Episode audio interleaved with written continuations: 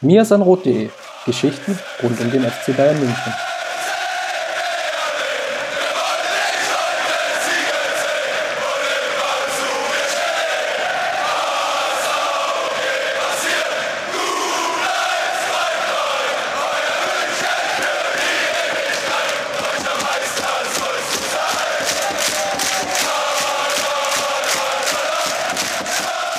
Herzlich willkommen und hallo, grüß Gott, Servus. Wir sind Rot, Episode 79, die Folge steht an und 2019 ist natürlich ein wichtiges Jahr des Neubeginns, auch für mir sind Rot und ist mir jetzt ein persönliches Anliegen, mit dir, Justin, und den Verantwortlichen von mir sind Rot, dir meine Überlegungen und meine Planung für die Zukunft mitzuteilen. Deshalb lass uns mal podcasten. Grüß dich, Servus. Na, da bin ich ja jetzt mal gespannt. Servus, Chris ihr merkt schon, mit den Sätzen wurde Müller, Hummels und Boateng, also ein sehr erfolgreiches Bayern-Trio, in den Teilzeitruhestand verabschiedet von Joachim Löw via einer Pressekonferenz oder beziehungsweise einer Pressemitteilung des DFBs mit den Zitaten, die gefallen sind. Und Inhalt war oder ist, dass die drei genannten Spieler erstmal nicht Teil der Planung sind von Joachim Löw. Überraschenderweise natürlich aus dem Grunde, weil im Herbst und aber auch jetzt im, im Februar nochmal irgendwie mit Oliver Bierhoff zusammen schon nochmal die Aussagen da waren, die Spieler sind immer noch Teil der Überlegung von Joachim Löw und ja, jetzt, also der, der ganz klassische Turnaround, was interessiert mich das Schwätz von gestern? Ich plane nicht mehr mit den drei Spielern, das ist jetzt der Status quo. Was denkst du denn darüber? Ich war tatsächlich sehr überrascht zunächst. Also weil es jetzt auch zu einem Zeitpunkt irgendwie kommt, den man gar nicht erwartet hätte. Nationalmannschaft war bei mir überhaupt nicht im Kopf. Dann kommt heute irgendwie so die Nachricht, ja, Löw war in München, der hat mit den drei Spielern gesprochen und die sind kein Teil mehr der Zukunftsplanung. Mein erster Gedanke war, so abwegig ist das jetzt erstmal nicht, weil Hummels, Boateng und Müller waren jetzt nicht dafür bekannt in den letzten Monaten und vielleicht sogar in den letzten ein, zwei Jahren, die allerbeste Leistung zu bringen für die Nationalmannschaft, aber dass es dann doch so definitiv ist, dass er sagt, ja, auch wenn ihr euch jetzt wieder steigert und tolle Leistungen bringt, zumindest war der Trend ja bei Thomas Müller beispielsweise zuletzt bei Bayern zu sehen. Ähm, Boateng wird auch häufiger schlechter gemacht, als er ist. Also da muss man mir erstmal einen Innenverteidiger in Deutschland zeigen, der deutlich besser ist als Boateng. Ähm, das ist schon in dieser Konsequenz überraschend, dass nicht mal die Chance bleibt, dass die beiden vielleicht oder die drei vielleicht doch noch ähm, den Schritt wieder schaffen in die Nationalmannschaft. Aber wir müssen nicht darüber diskutieren, dass sie sich jetzt langsam in ein Alter begeben, wo äh, das Karriereende näher rückt und dass die Nationalmannschaft sich in einer Situation befindet, ähm, wo der Umbruch einfach auch irgendwann stattfinden muss. Und auch wenn der Zeitpunkt vielleicht überraschend ist, ist der Schritt vielleicht konsequent und vielleicht sogar richtig. Das wird sich dann in Zukunft zeigen. Ja, ich glaube, sportlich hatten alle drei ein schwieriges Jahr. Jetzt ist es bei Thomas Müller natürlich gerade so und wir werden jetzt ja noch drüber sprechen. Die Partie in Gladbach verlief sehr gut für ihn. Vorher war aber auch beim FC Bayern nicht vier Spiele noch nicht in der Startelf. Ich glaube, da muss man einfach jetzt auch ein bisschen realistisch sein. Da wäre jetzt eine Nominierung bei dem anstehenden Länderspiel vielleicht auch ein bisschen nicht ganz dem gerecht geworden, wenn, wenn es rein nach dem Leistungsprinzip geht. Bei Hummels und Boateng natürlich irgendwie Ähnliches. Es gab viele Ups und aber auch viele Downs an der Stelle. Von daher kann man natürlich schon mal nachvollziehen, dass Löw da vielleicht auch mal andere Überlegungen einschlägt. Ein bisschen passender hätte ich es gefunden, wenn es vielleicht auch so einen schleichenden Übergang gibt, weil dann hätte sich vielleicht Löw von der ganzen Argumentationslinie her jetzt auch erstmal relativ viel Ärger erspart, wenn er einfach gesagt hätte, für diesen, für dieses Test in der Spiel plane ich erstmal nicht mit denen. Ich will einfach immer junge, ähm, jungen Kräften erstmal die Chance geben. Und im Sommer setzen wir uns dann einfach neu zusammen. Die Spieler sollen sich jetzt irgendwie konzentrieren auf die Meisterschaft oder wenn es jetzt sogar gut ausgeht, dann irgendwie auf die Champions League. Dann hätte man das irgendwie so vom, vom Wording her und wie man das Ganze vorträgt und, und initiiert, hätte man das ein bisschen sauberer haben können. Vor allem hätte man dann auch irgendwie sich mit den Spielern zusammensetzen können. Und das ist, glaube ich, der zweite große Kritikpunkt, den ich eigentlich an der Sache habe. Es ist eher so die Art und Weise, wie das jetzt passiert ist. Also Punkt 1, dass es erstmal wieder vorher so ein bisschen durchgestochen wurde. Und Punkt 2 ist, dass es dann trotzdem in An- und Abführungsstrichen einfach nur eine lose Pressemitteilung war bei den drei gestandenen Spielern und eigentlich bei allen dreien, die auch so ein bisschen die Ära Löw ja mitgeprägt haben seit 2010. Absolut, ähm, ja. Bei den zwei Weltmeisterschaften, die, die erfolgreich gelaufen sind, bei den Europameisterschaften, die ja jetzt auch nicht unerfolgreich waren an der Stelle. Das waren ja schon prägende Figuren. Und Thomas Müller zum Beispiel hat jetzt 100 äh, Länderspiele auf der Uhr.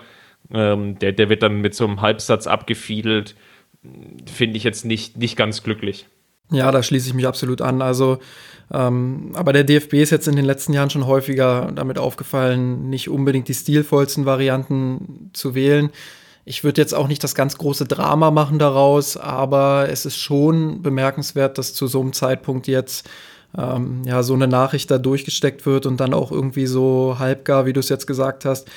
Ähm, ich bin halt gespannt, welche Auswirkungen das dann auch auf den FC Bayern hat. Ähm, es kann natürlich sein, dass Müller, Hummels und Boateng jetzt erstmal einen mentalen Schlag irgendwie haben, dass sie vielleicht in so eine Persönlichkeitskrise auch jetzt äh, fallen. Aber, und das hat sie in der Vergangenheit häufiger ausgezeichnet, es kann natürlich auch sein, dass sie dafür jetzt oder daraus jetzt Energie für die kommenden Spiele in der Saison auch schöpfen. Vielleicht ähm, ist das so ein bisschen jetzt der Kick, so ich zeig's jetzt allen und sind wir mal ehrlich, wenn wir jetzt die, wenn wir jetzt die Länderspielpause nehmen, die im März kommt, ich glaube, das kommt den Bayern auch ganz gelegen, äh, dass da drei wichtige Spieler dann pausieren können und beim FC Bayern bleiben können. Ja, ich glaube, äh, sportlich tut es jetzt niemandem weh, wenn die drei dann einfach nicht bei der Nationalmannschaft sind, jetzt irgendwie kein Testspiel in Wolfsburg bestreiten, sondern einfach ähm, ihre Kräfte so ein bisschen einteilen können. Sie haben eben schon nicht nur jetzt in dieser Saison, sondern einfach auch in der Vergangenheit natürlich extrem viele Spiele gemacht und da tut es, glaube ich, auch mal ganz gut, wenn dann einfach eine Woche mal kein Spiel ist. Ja, was mich halt so ein bisschen stutzig macht, das habe ich ja eben gerade auch schon ausgeführt. Ähm, gerade Müller, der jetzt gegen Gladbach ein herausragendes Spiel gemacht hat, dazu kommen wir dann gleich noch. Ähm, gerade den jetzt komplett auszuschließen auf einer Position, wo ich jetzt zwar mit Harvards, mit Sané, mit weiß ich wen alles, zwar viele Spieler sehe, aber halt keinen Spielertypen, der jetzt diese 10 mit der Ausnahme von Harvards ähm, so gut bekleiden kann. Und da wäre Müller sicherlich eine gute Alternative gewesen, die man sich hätte offen halten können. Aber das ist Joachim Löws Entscheidung und wie gesagt, dem FC Bayern wird das nicht wehtun. Gut, jetzt haben wir das Klappbachspiel schon zweimal angesprochen. Lass uns mal sportlich werden. Es war glaube ich, vor der Partie mal wieder so dieser Punkt, wo so ein extremes Kribbeln da war, weil es jetzt ja einfach wirklich so gelaufen ist in den vielen der letzten Spieltagen, dass Bayern und Dortmund nicht parallel spielen, sondern dass eher der eine oder der andere eben vorgelegt hat. Das war mal irgendwie zum Vorteil und mal vielleicht zum Nachteil für die eine oder andere Mannschaft, das ist schwer zu sagen. Aber auf jeden Fall extrem spannend war, dass Dortmund in Augsburg gespielt hatte am Freitagabend und die Partie nicht gewinnen konnte hatten sich ähnlich schwer getan wie die Bayern vor, ich glaube jetzt zwei oder drei Wochen es, es, es selber getan hatten. Also sprich, erst zunächst relativ wenig Torchancen herausgespielt. Augsburg hat das extrem clever verteidigt, hat aus den wenigen Möglichkeiten dann auch das Optimum, glaube ich, rausgeholt. Und summa summarum stand dann ein Sieg für die Augsburger, der, glaube ich, sogar nicht ganz unverdient war. Und das gab dann den FC Bayern die große Chance, beim Angstgegner Borussia Mönchengladbach mit den Dortmundern gleichzuziehen. Und das ist im Endeffekt gelungen mit einem großartigen Sieg, glaube ich, wie ihn die Münchner in Gladbach lange nicht gesehen haben oder überhaupt jemals gesehen haben. Mm, was hat denn den, für dich den Ausschlag gegeben? War es jetzt allein schon diese, diese mentale Vorfreude, in Anführungsstrichen, wenn wir jetzt ein gutes Spiel machen, dann können wir mit Dortmund gleichziehen? Auch, ja, man hat sofort in der Anfangsphase gemerkt, dass Bayern ja einfach Bock hat, dass die, dass die gemerkt haben, Dortmund schwächelt im Moment, ähm, wobei man da natürlich. Sie wollten liefern. sie wollten alles raushauen und äh, wollten endlich an die Tabellenspitze kommen, denn Torverhältnis zählt ja nicht, wie wir wissen. Ähm, nein, also ich glaube schon, das spielt in, in, im Hinterkopf immer eine Rolle, wenn Dortmund patzt. Ähm, das hat man auch gegen Liverpool gesehen. Sicherlich, man muss dazu sagen, das Spiel Dortmund gegen Augsburg, Augsburg hat sich das verdient, keine Frage, aber aus zehn Spielen gewinnt Dortmund das halt achtmal. So, Matthias Sammer hat nach dem Spiel aber einen entscheidenden Punkt gebracht. Es ist halt auch ein Stück weit Erfahrung. Du bist mit 18, 19, 20 kein Champion, hat Matthias Sammer gesagt. Du bist da noch nicht erfahren genug. Ähm, und dann passiert sowas halt. Und das ist halt der große Vorteil, den der FC Bayern hat im Kader dass sie viele Spieler haben, die alle Situationen schon mal erlebt haben. Und wenn die jetzt auch noch halbwegs in Form kommen, ähm, dann kommt sowas raus wie, wie in Gladbach. Aber um jetzt auch noch mal die rein sportliche Perspektive aufzugreifen, würde ich sagen, dass der entscheidende Unterschied zu den Spielen davor war, dass Kovac bzw. die gesamte Mannschaft in diesem Spiel endlich mal die Balance gefunden hat aus einer Defensive, die die meisten Chancen über die meisten Phasen des Spiels, auch da kommen wir gleich nochmal zu, das war nicht immer so, aber über die meisten Phasen des Spiels gut gestanden hat hinten und gleichzeitig nach vorne eine richtig hohe Qualität an Chancen sich hat erspielen können. Und wenn ich von einer hohen Qualität spreche, dann nehme ich jetzt mal wieder so ein bisschen Expected Goals zur Hilfe. Ähm, Bayern hat 19 Abschlüsse gehabt und 14 von diesen 19 Abschlüssen waren mit einer Wertigkeit von mindestens 0,1 Expected Goals. Zum Vergleich, wir haben vor, äh, vor ein paar Folgen haben wir Thiagos Tor gegen Stuttgart mal aufgegriffen, was ja schon eine relativ gute Chance war. Und die hatte nur 0,06 Expected Goals. Und elf dieser 19 Abschlüsse waren tatsächlich über 0,39 Expected Goals. Und das ist schon echt eine sehr, sehr hohe Qualität an Chancen. Und wenn du elf solche Hochkaräter hast und am Ende auf 5,95 Expected Goals gegen Gladbach in Gladbach kommst, dann ist das eine herausragende Offensivleistung. Ja, ich glaube, wenn man die Gesamtzahl anguckt, ist es noch eindringlicher. Also es ist ganz häufig so, wenn es große Ergebnisse gibt bei X oder ja, hohe Spielergebnisse gibt, nur um 4 zu 0, 5 zu 0, 5 zu 1, also wenn eine Mannschaft irgendwie 4, 5 oder mehr Tore schießt, dass es dann trotzdem so ist, dass der Expected Goal Wert eigentlich ja geringer ausfällt.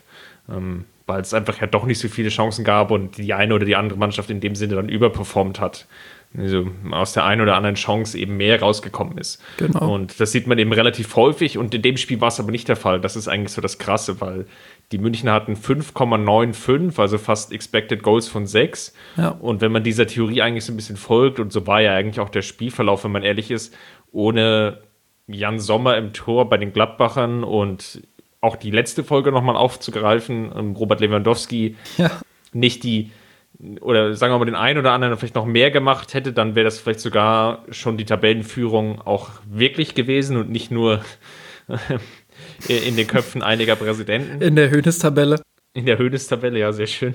ähm, genau, also von daher war das schon vom Start weg eigentlich eine sehr, sehr interessante oder sehr gute Leistung über weite Strecken. Was ich besonders gut fand, war, dass die Münchner, obwohl sie jetzt leicht geschwächt in die Partie gingen, also Alaba ist ausgefallen, dann Ribery ist auch nicht zum Zuge gekommen. Dann gab es unter der Woche, also vor dem Spiel, auch noch so einige ähm, ja, Krankheiten. Neuer kam irgendwie relativ spät erst zurück. Hummels saß nur auf der Bank zum Beispiel. Goretzka fehlte das, komplett.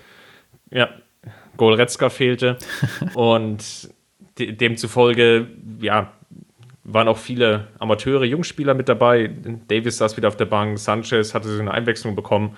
Also da, das war jetzt schon nicht das letzte Aufgebot, aber es war schon ziemlich nah dran. Rafinha auch als Linksverteidiger gespielt und in Gladbach, dann hatte ich so im Kopf die Erwartungshaltung, naja, vielleicht tendenziell wird es Bayern eher wieder abwarten, spielen.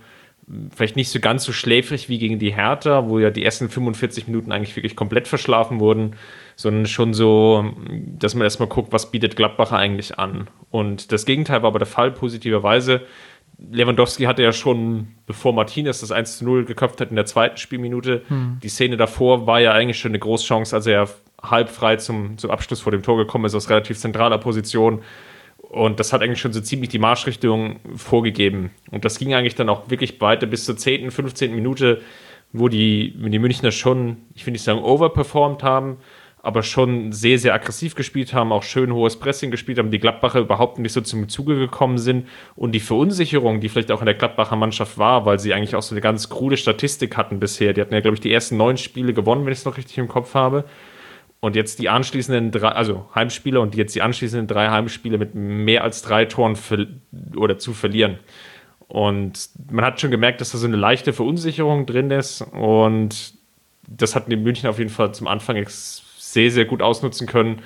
Und ja, war, glaube ich, bis zur 15., 20. Minute war es eine ziemlich einseitige Partie. Ja, ich würde sogar weitergehen. Also bis zur 25., 30. Minute in etwa waren die Bayern schon äh, das klar bessere Team. Ähm, klar, Gladbach war in den letzten Wochen gebeutelt. Die Bayern waren aber halt auch gebeutelt durch die Krankheiten, durch die Ausfälle, keine Frage. Ähm, das würde ich jetzt nicht so als den entscheidenden Fakt nehmen. Ich glaube, es war wichtig für die Bayern, dass sie wirklich sehr früh getroffen haben. Das war durch das 1-0 Martinez ähm, gleich in der ersten Minute nach einem Standard. Äh, du hast es angesprochen, vorher hat Lewandowski sogar schon die große Chance gehabt, die er nicht nutzt. Ähm, dann in der zehnten Minute legt Müller nach, dann steht es schon 2-0 und du denkst dir, boah, was geht denn hier ab? Und die Bayern haben dazu auch noch richtig gut nach vorne gespielt. Das macht natürlich auch was mit Gladbach, keine Frage. Ähm, nach einer halben Stunde haben sich die Gladbacher dann ein bisschen gefangen. Und dann kam so ein bisschen, ja, so ein bisschen wieder die Phase, wo man Angst hatte, dass, dass vielleicht wieder der Bruch ins Spiel kommt, dass die Bayern jetzt das endlich Ding. Endlich können wir was kritisieren an dem Spiel. Endlich, endlich. Mir hat die ganze Zeit schon in den Fingern gejuckt. Ähm Nein, also es kam halt tatsächlich so eine Phase, wo man dachte, ah, jetzt, jetzt kippt das Spiel wieder so ein bisschen. Ich habe mal nachgeschaut, ähm, Gladbach kam insgesamt zwar nur auf 0,77 Expected Goals und hatte auch nicht so viele gute Schüsse. Ähm, sie hatten drei Schüsse mit dem Fuß aus wirklich guter zentraler Position im Strafraum und die waren allesamt zwischen der 33. und der 41. Minute, inklusive des Anschlusstreffers von Lars Stindl. Also wenn man wirklich das Haar in der Suppe suchen will, dann ist es diese Phase zwischen der 30. und 45. Minute, ähm, ja, wo Gladbach einfach wieder ins Spiel geholt wurde, unnötigerweise. Und man muss ja auch sagen, Bayern hätte ja vorher schon mit 3-4-0 in Führung gehen können, vielleicht sogar müssen, so viele gute Chancen, wie sie sich rausgespielt haben. Ja, man ist dann wieder so ein bisschen in, diesen, in dieses 4-4-2 zurückgefallen. Hat, glaube ich, auch versucht, bewusst tiefer zu stehen, um dann Kontersituationen zu provozieren. Ich finde diese Taktik, die hatten wir jetzt schon öfter gesehen. Auch das war auch in Leverkusen zum Beispiel der Fall. Und ich habe das noch nie so als besonders taktisch klugen Schachzug von Kovac empfunden. Hm.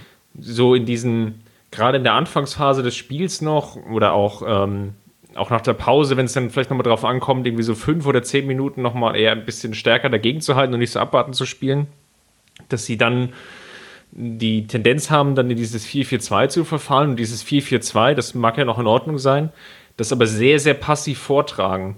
Und das dann irgendwie die, die Marschrichtung ist ja, also tendenziell versucht er schon die Mannschaft sehr, sehr viel Pressing zu spielen, und wenn es sich ergibt, natürlich auch hoch anzulaufen. Und dann sind die Rausdruckbewegungen auch gar nicht so schlecht in, in vielen Situationen. Mhm. Aber in diesem 4-4-2 wenn dann auch mal die gegnerische Mannschaft zu längeren Ballbesitzphasen kommt, da tun sie sich extrem schwer, Zugriffe zu generieren. Zugriffe im, im Mittelfeld, weil dann so der, der Punkt häufig verpasst wird. Da, dann läuft Lewandowski und die, die zweite Sturmspitze in der ja, Zweierreihe nicht so richtig an.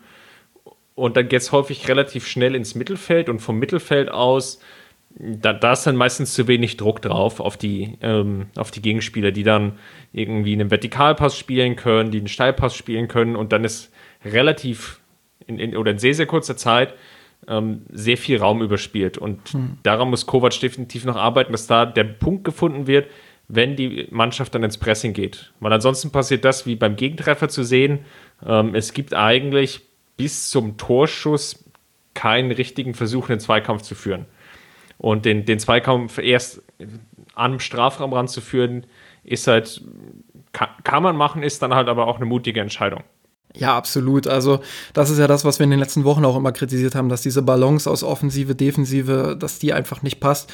Und doch muss man halt sagen, ich gebe dir recht, das war jetzt in dieser Phase, speziell zwischen der 30. und 45. Minute, tendierte das ganze Konstrukt wieder dazu, zu weit in die eigene Hälfte gedrückt zu werden, zu passiv zu werden, äh, nicht richtig in die Zweikämpfe zu kommen.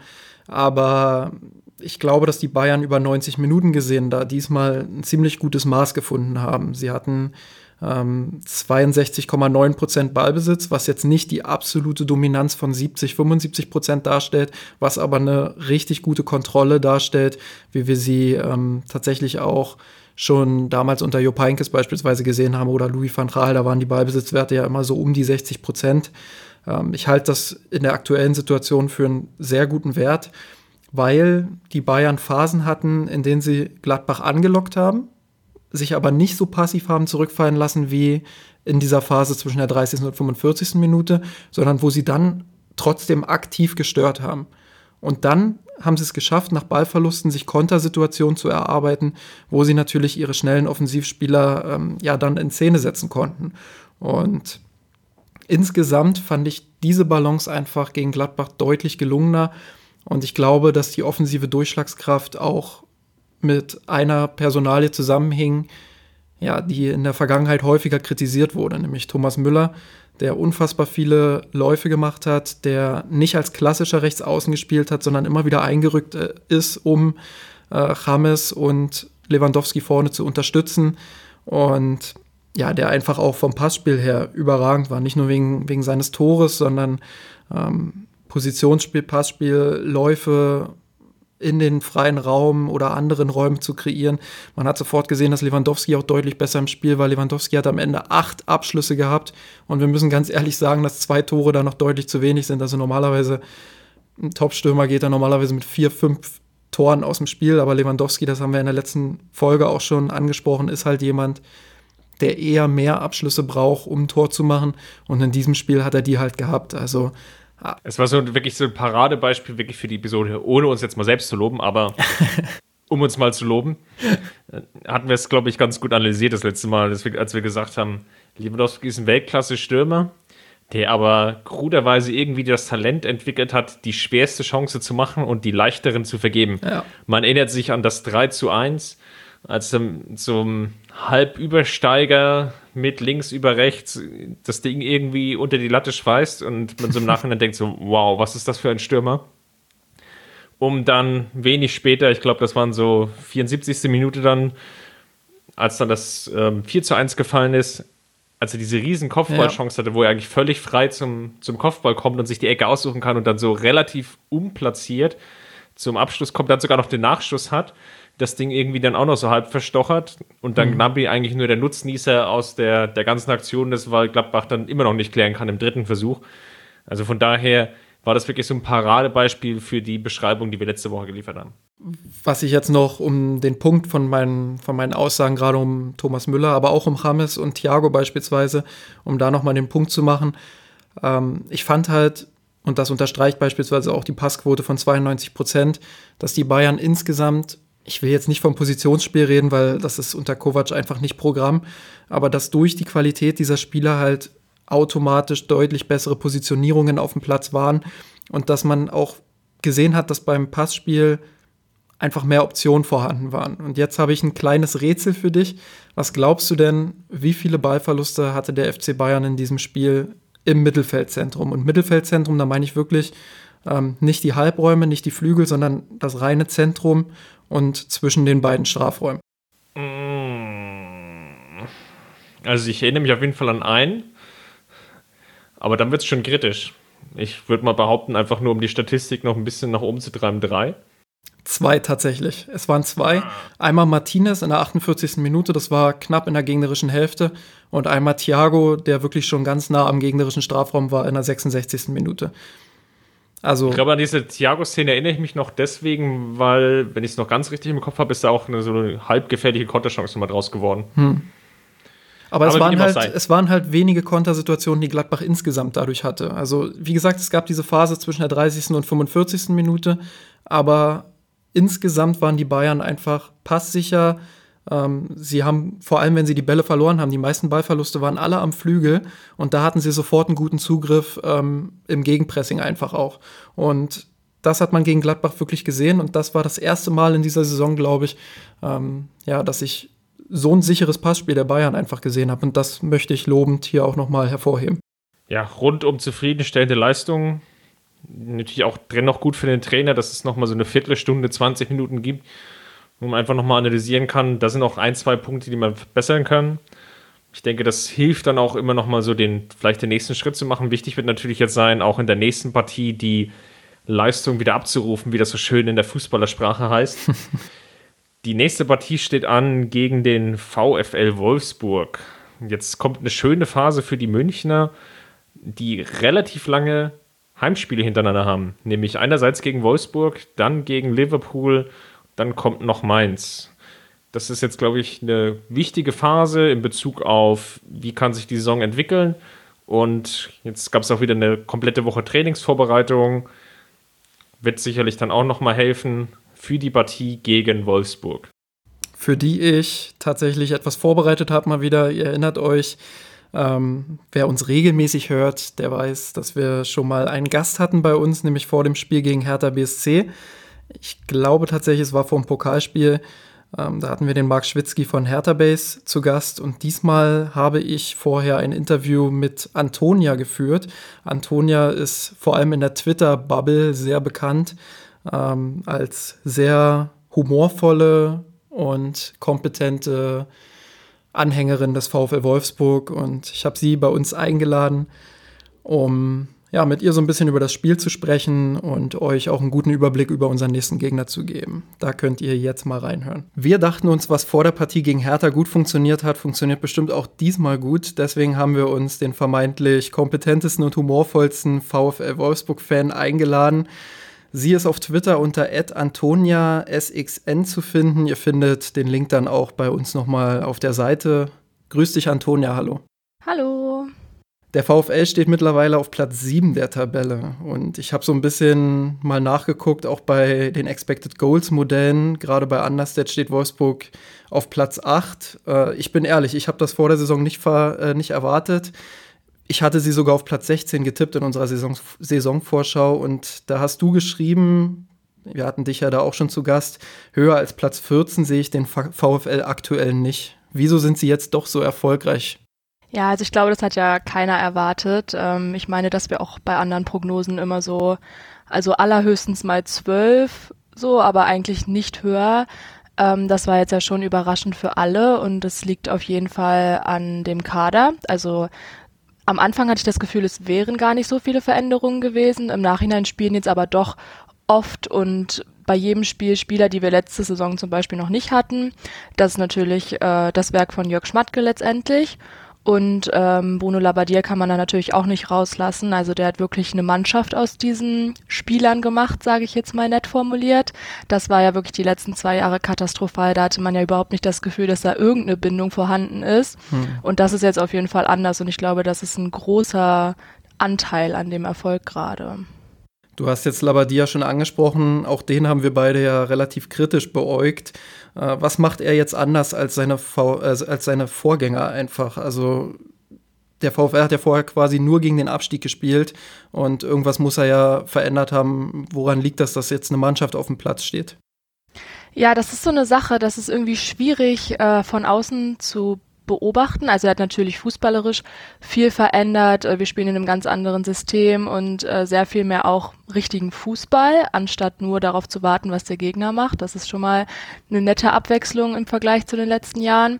Das ist natürlich eine große Veränderung und ähm, vor allem hat er mit den Spielern auch einfach sehr viel Teamarbeit betrieben und da sieht man eben auch, dass sowas auch ja, was bringt. Die waren jetzt äh, im Sommer, in der Sommerpause mussten sie, glaube ich, täglich dreimal trainieren und das erste Training ging um sieben los. Also ähm, das schweißt dann schon zusammen, wenn auch vielleicht ein bisschen gegen den Trainer, konnte man so ein bisschen hören, aber das ist ja dann auch auf einer anderen Ebene. Ähm, ja, also so hat er es, glaube ich, geschafft. Also die sind auch in Wolfsburg geblieben im Sommer, waren nicht weg oder so. Und das hat auf jeden Fall geholfen. Ähm, ja, am Anfang der Saison war ich kritisch. Ich muss auch sagen, dass ich äh, mittlerweile so ein bisschen ja ambivalent bin. Es ist mir irgendwie, ich weiß nicht so richtig, was ich von ihm halten soll. Er wird ja wahrscheinlich auch zum Sommer gehen. Ähm, und das enttäuscht mich einerseits, weil es sportlich so gut läuft. Andererseits bin ich menschlich mit ihm irgendwie immer noch nicht so richtig warm. Woran liegt das denn, dass das jetzt äh, Labadia anscheinend am Saisonende doch geht? Man hat ja da so ein bisschen rausgehört, dass äh, Schmatke und Labadia irgendwie nicht so miteinander können. Gibt es da irgendwelche offensichtlichen Gründe? Nee, also ähm, das scheint wohl schon die ganze Zeit so gewesen zu sein. Das ist jetzt nicht eine neue Entwicklung. Die haben sich einfach von Anfang an nicht so richtig angenähert, so was man hört. Und letztendlich steht in jedem Artikel das Gleiche, dass die sich beide nicht miteinander verstehen. Gut, jetzt die letzten Wochen wurden so ein paar Spitzel auch ausgeteilt von beiden Seiten. Also das scheint einfach nicht so menschlich zu passen. Ob das ein Grund ist dafür, jemanden nach so einer Saison dann quasi ja, nicht mit ihm zu verlängern, schwierig. Ob das wirklich von Schmatke ausgeht, weiß ich auch nicht, weiß niemand so richtig. Man hört ja auch, dass Schalke eventuell an Labadia ähm, interessiert sei. Das macht dann natürlich für ihn auch nochmal einen Unterschied, ob er mit uns verlängert oder nicht. Also ich finde es ganz schwierig von außen zu beobachten, aber es ist irgendwie alles sehr konfus und nicht so richtig nachvollziehbar in keiner Weise irgendwie. Jetzt hast du auch schon den veränderten Kader so ein bisschen angesprochen. Ähm, wen hat denn Schmatke dazugeholt im Sommer oder auch schon davor, wo du sagst, boah, das, das hat uns richtig nach vorne gebracht. Wer sind da so die Schlüsselspieler? Ja, auf jeden Fall Roussillon und Weghorst. Also Roussillon noch mehr, würde ich sagen, ähm, weil der ja wirklich jedes Spiel spielt und ich kann mich vielleicht an ein Spiel erinnern, wo er mal nicht so gut war. Also ist für mich einer der besten Linksverteidiger überhaupt in der Bundesliga aktuell.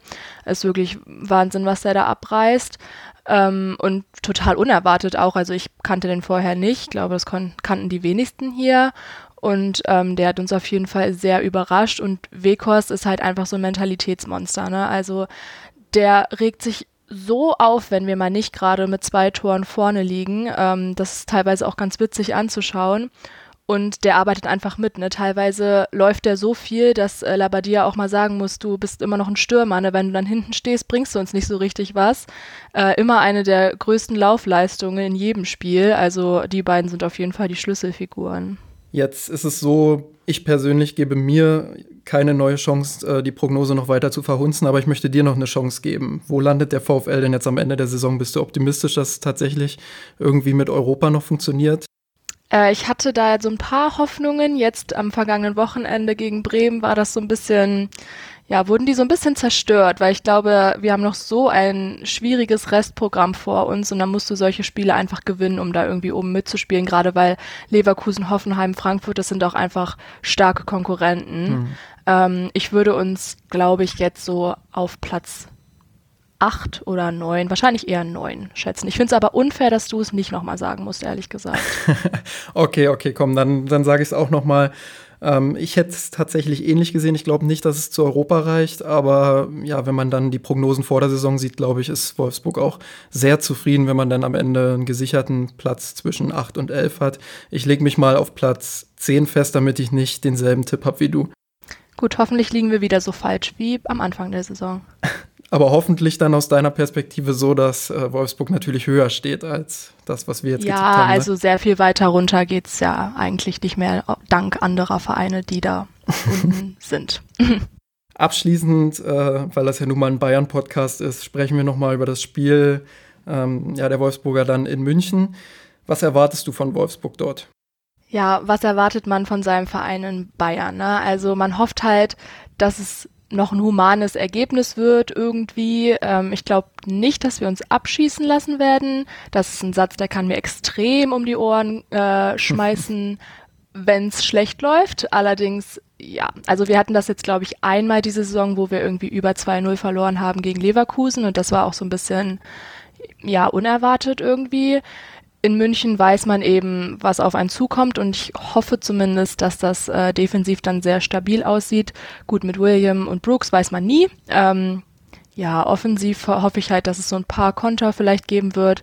Letztendlich wäre ich auch mit einem 1 zu 2 völlig äh, zufrieden.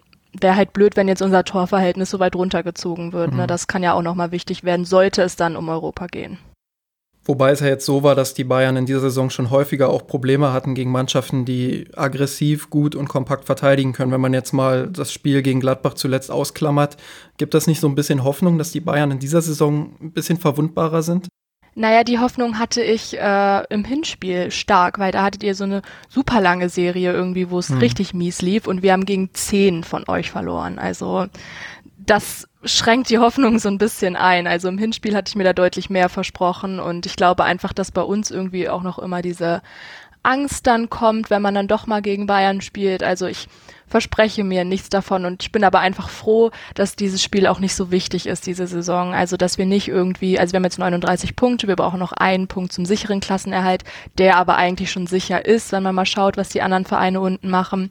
Und gut, dann holst du halt einmal null Punkte und dann ist nächste Woche äh, kommt Düsseldorf und dann ist wieder gut, ne? Jetzt ist natürlich die Frage, war das jetzt tief stapeln und am Ende hoch gewinnen oder purer Realismus von dir? Wie geht das Spiel dann aus am Ende? Äh, ich glaube, ich tippe 2 zu 0 für Bayern.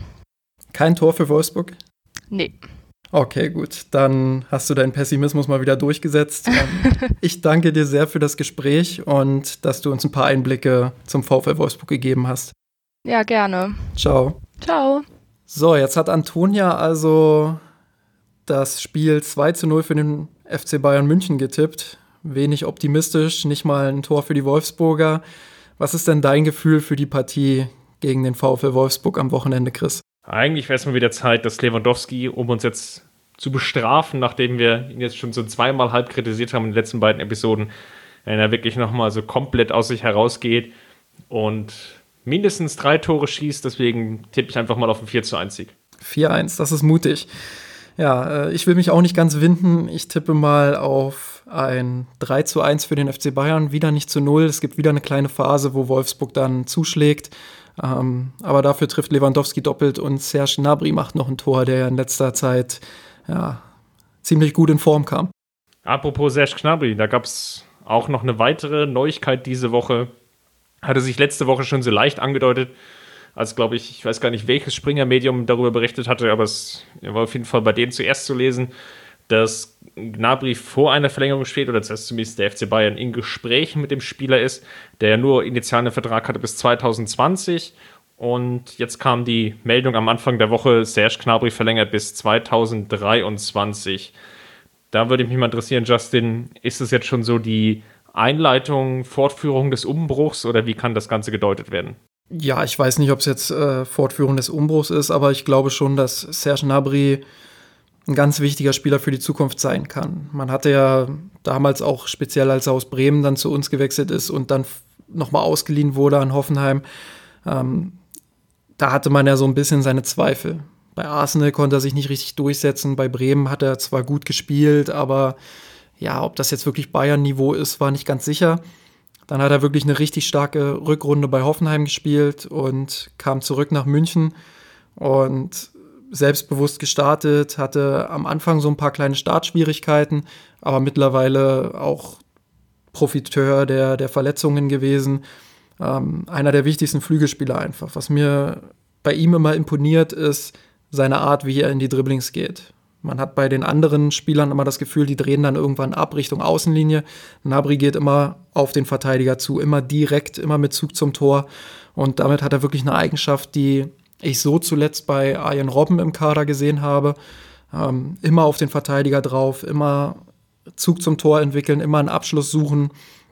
Und ja, auch sein Abschluss ist natürlich zwar immer noch ein kleines bisschen ausbaufähig, würde ich sagen, aber im Kontext des Kaders einfach überragend. Er ist der zweitbeste Torschütze mit äh, acht Treffern. Wenn er ein bisschen regelmäßiger spielen würde, würde ich sagen sogar, dass er schon zweistellig wäre ähm, wenn er fit bleibt und wenn er wirklich den nächsten Schritt geht, noch ein bisschen besser im Dribbling wird, noch ein bisschen besser sich durchsetzen kann, vielleicht sogar noch den Tick torgefährlicher wird, ähm, dann kann er eine wichtige Lücke füllen. Denn in den vergangenen Jahren war ja Lewandowski immer der Top-Torschütze und ein bisschen dahinter kam Thomas Müller, der halt auch meistens in allen Pflichtspielen zweistellig war. In dieser Saison haben wir Lewandowski mit, ich glaube, 27 Pflichtspieltoren und danach kommt Serge Gnabry mit 8.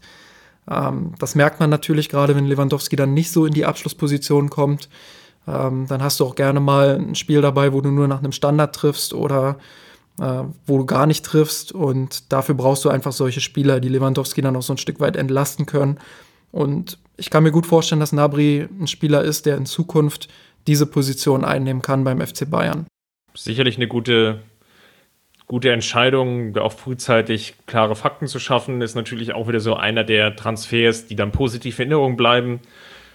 Du hattest ja jetzt die Fragezeichen auch schon skizziert gehabt, dass es nicht ganz klar war, kann er sich beim FC Bayern wirklich durchsetzen oder reiht er sich in diese lange Zahl an Spielern ein, angeführt von Jan Schlaudraff, Kirchhoff, Baumjohann, irgendwie diese relativ jungen deutschen National-Perspektivspieler, die nach München wechseln und sich da nicht durchsetzen können. Er macht gerade den Eindruck, dass es durchaus in die richtige Richtung geht.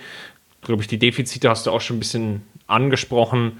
Ich würde nochmal so leicht herausheben, was ich im Gegensatz zu Coman ganz gut finde an ihm ist, dass er mittlerweile von der Entscheidungsfindung her vielleicht eine Stufe weiter ist, sogar in dem Sinne, dass er nicht in, in jedes Dribbling geht, sondern schon guckt, wo gibt es wirklich Optionen dann für mich und nicht einfach nur das, das Dribbling um des Dribblings willen macht, um zu zeigen, ich, ich kann dich auf jeden Fall ausspielen, ohne dass danach aber wirkliche Folgeoptionen bestehen im Sinne von einer Flanke, einem Rückpass, einem Torabschluss. Das, das hat man bei Command noch mal ab und zu, dass man so merkt, so, ja, das Dribbling war jetzt nicht ganz so clever, weil die, die, deine Mitspieler stehen einfach noch nicht gut genug, da wäre das Abdrehen und nochmal neu aufbauen irgendwie die, die bessere Variante gewesen. Und bei Gnabry sehe ich das schon, dass er einen Schritt weiter ist, dass er nicht so diese ganz sinnlosen Dribblings nimmt. Hin und wieder gehen mal immer nochmal die, die Gäule mit ihm durch, aber das sei natürlich auch irgendwie verziehen, dass er da also mit dem Kopf durch die Wand will. In der Summe ist es aber schon, schon ganz okay. Und ja, Abschluss hast du schon angesprochen. Da sehe ich ihn eigentlich auch weiter als Coman aktuell, weil er es dann doch schon schafft, auch kontinuierlich zu treffen und auch vor dem Tor ein bisschen abgezockter daherkommt. Da würde ich jetzt aber auch noch so mal positiv mit einbeziehen, die Zeit, die er jetzt in Bremen und Hoffenheim hatte, wo er auch schon bewiesen hat, dass er da vor dem Tor jetzt nicht ähm, gänzlich in Schweißausbrüche verfällt und dann gar keine Tore macht und ähm, einfach nur mehr, mehr oder weniger Rückpässe spielt, sondern da sind schon in der Regel ganz gute Abschlüsse dabei.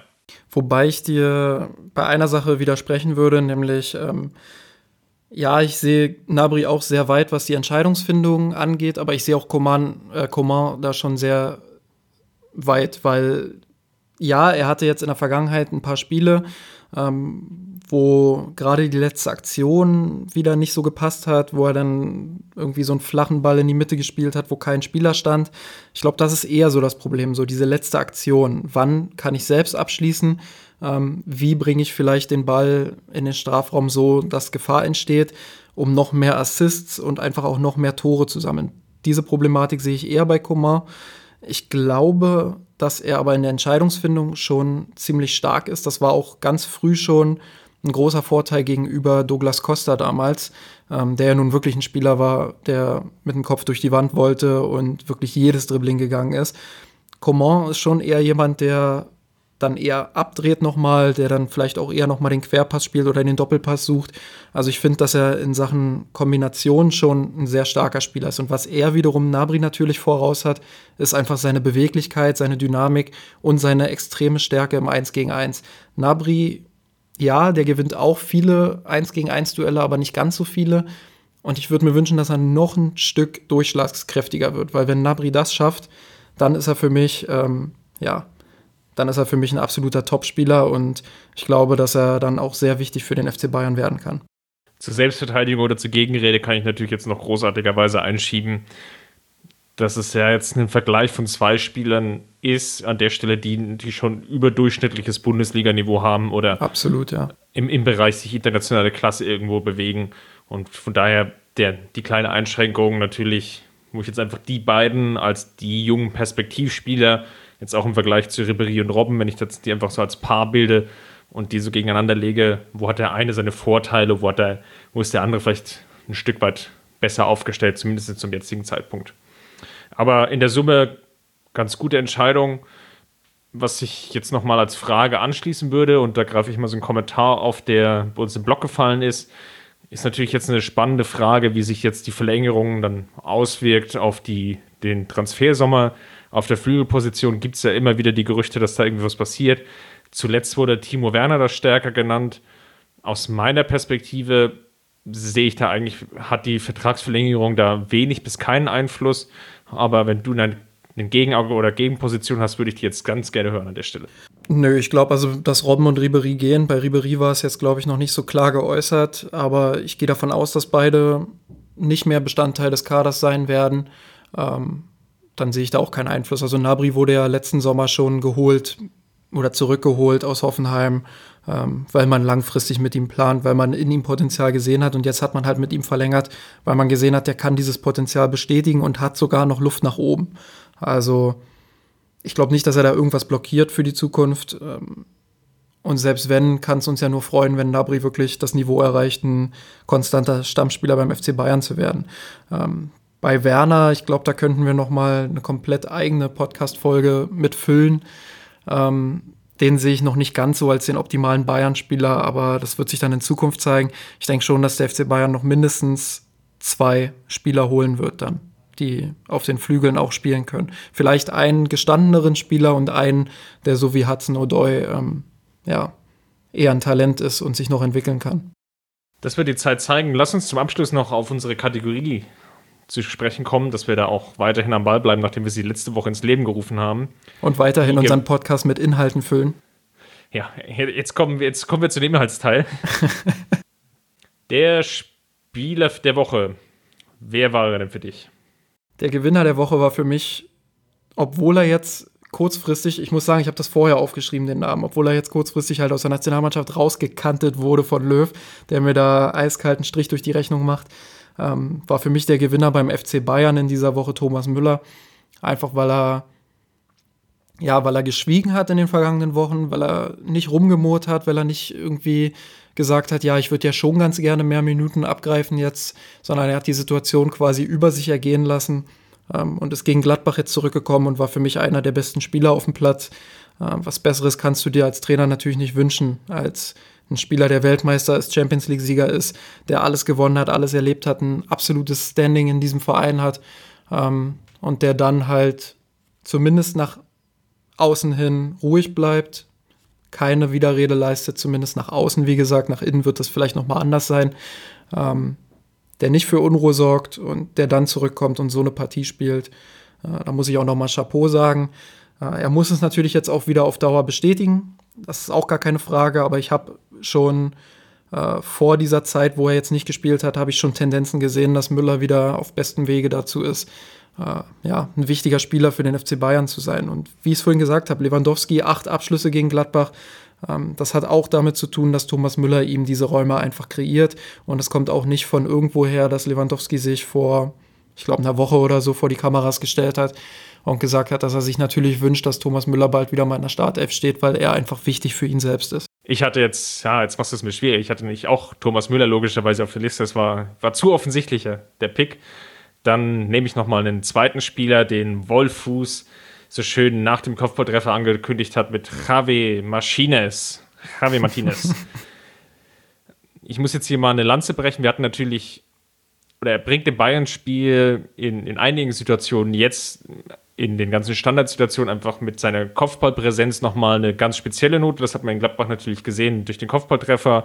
Auch wie er sich vorher wo natürlich lange Zeit Diskussion war, war es ein Foulspiel oder nicht, aber er setzt sich eben geschickt ein oder geschickt durch und kommt dann zum, zum Abschluss und macht dann auch den Treffer. Und das ist ein Mehrwert, den er natürlich einbringt. Wir hatten ihn in der Vergangenheit natürlich schon häufiger gelobt und gerade nach dem Liverpool-Spiel, was natürlich irgendwo auch seins war, als die Münchner irgendwie so um die 40 Prozent Ballbesitz hatten, gefühlt, auch wenn es natürlich im realtaktisch wahrscheinlich mehr war, es doch irgendwie so die Partie, wo er im Zentrum stand, konnte einfach alles abfangen, mhm. wie so der Fels in der Brandung, so ganz klassisch. Und das ist natürlich so ein Mehrwert, den er einfach mitbringt. Und der, der, zweite Aspekt, den er jetzt uns aber gezeigt hat und auch gegen die Hertha ja schon, dass er diese Kopfballpräsenz nach Standardsituationen hat. Und da würde ich jetzt einfach nochmal so betonen wollen an der Stelle, was so ein ganzer Mehrwert schon die komplette Saison ist, weil der Treffer war jetzt Kopfballtreffer Nummer 11 oder 12. Hm. Müsst ihr jetzt nochmal nachschauen der, der große Punkt an der Stelle, den ich mal machen will, ist, die Münchner sind gefährlich nach Standardsituationen und vor allem nach Eckbällen. Es gibt irgendwie so hin und wieder die negativen Ausreißer. Ich glaube, das Pokalspiel war so eins, in Berlin dann wiederum auf der anderen Seite, als aus den Eckbällen fast gar keine gefährliche Situation entstanden ist. Aber in, in vielen Partien schaffen sie es jetzt auch, Torchancen zu generieren nach Eckbällen und haben so noch eine weitere Waffe oder eine weitere Option in dem Spiel. Absolut, ja. Ich würde dann direkt weitermachen äh, mit dem Verlierer der Woche. Und ich habe das als etwas größere Gruppe zusammengefasst. Für mich sind die Verlierer der Woche die drei Amateurspieler, die mit zum FC Bayern gereist sind. Jetzt Jeong noch ein bisschen weniger als der Rest, weil der konnte ja wenigstens ein paar Minuten spielen. Aber es war mir insgesamt zu wenig. Wenn du ein Spiel hast, wo du wirklich so souverän bist, ähm, dann kannst du natürlich auch mal ja, die Jugendspieler einfach ein bisschen früher bringen. Und wenn es halt nur einer ist, weil sicherlich, ich kann das Argument verstehen, man will ja auch Davies mal spielen lassen, man will auch Sanchez mal wieder Minuten geben, gar keine Frage, verstehe ich auch. Aber dann hättest du Yeong halt beispielsweise auch einfach früher bringen können und sagen können, okay, dann gebe ich ihm jetzt mal 15 Minuten, vielleicht sogar 20 Minuten. Ich glaube nicht, dass der FC Bayern äh, dieses Spiel dann noch irgendwie vergeigt hätte. Zumal, und das muss ich halt sehr positiv herausheben, zumal Yeong ein sehr gutes Spiel gemacht hat in den paar Minuten, wo er auf dem Platz war. Er hat sofort gezeigt, dass er präsent ist, dass er sich anbietet, dass er gute Pässe auch spielen kann, ähm, dass er sich auch traut, Pässe in die Tiefe zu spielen, dass er sich auch traut, mal ins Eins gegen Eins zu gehen. All diese Ansätze hat man in nur fünf Minuten gesehen und das hätte ich halt gerne über 15 oder 20 Minuten mal gesehen, weil wann willst du es machen, wenn nicht in so einem Spiel? Mein Verlierer geht ein bisschen in die andere Richtung und zwar auch so ein bisschen unverschuldete Art eigentlich, aber das ist Leon Goretzka. Jetzt hatten wir, du hattest Thomas Müller genannt, ich hatte ihn auch auf der Liste.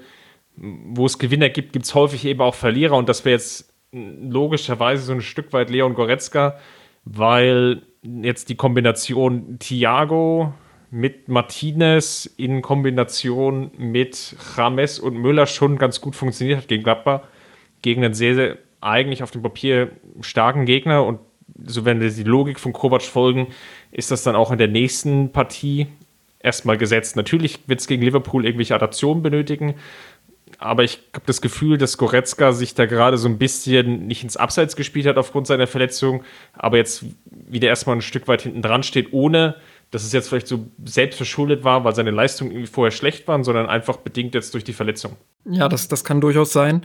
Ähm, ich fand auch, dass diese, dieses Mittelfeld-Dreieck, das dann gelegentlich auch zur Raute wurde, wenn Müller eingerückt ist, sehr gut funktioniert hat. Man hat gesehen, dass ähm, die Schwächen von Martinez in Ballbesitz nicht ganz so groß sind, wenn er mit Thiago und Rames einfach nochmal zwei extrem spielstarke Spieler neben sich hat oder um sich herum hat.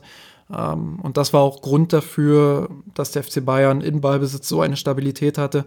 Wie ich es vorhin gesagt habe, nur zwei Ballverluste in wirklich gefährlichen Zonen im Zentrum gutes Gegenpressing, dann auch wenn man auf dem Flügel den, den Ball verloren hat, insgesamt 92 Prozent Passquote.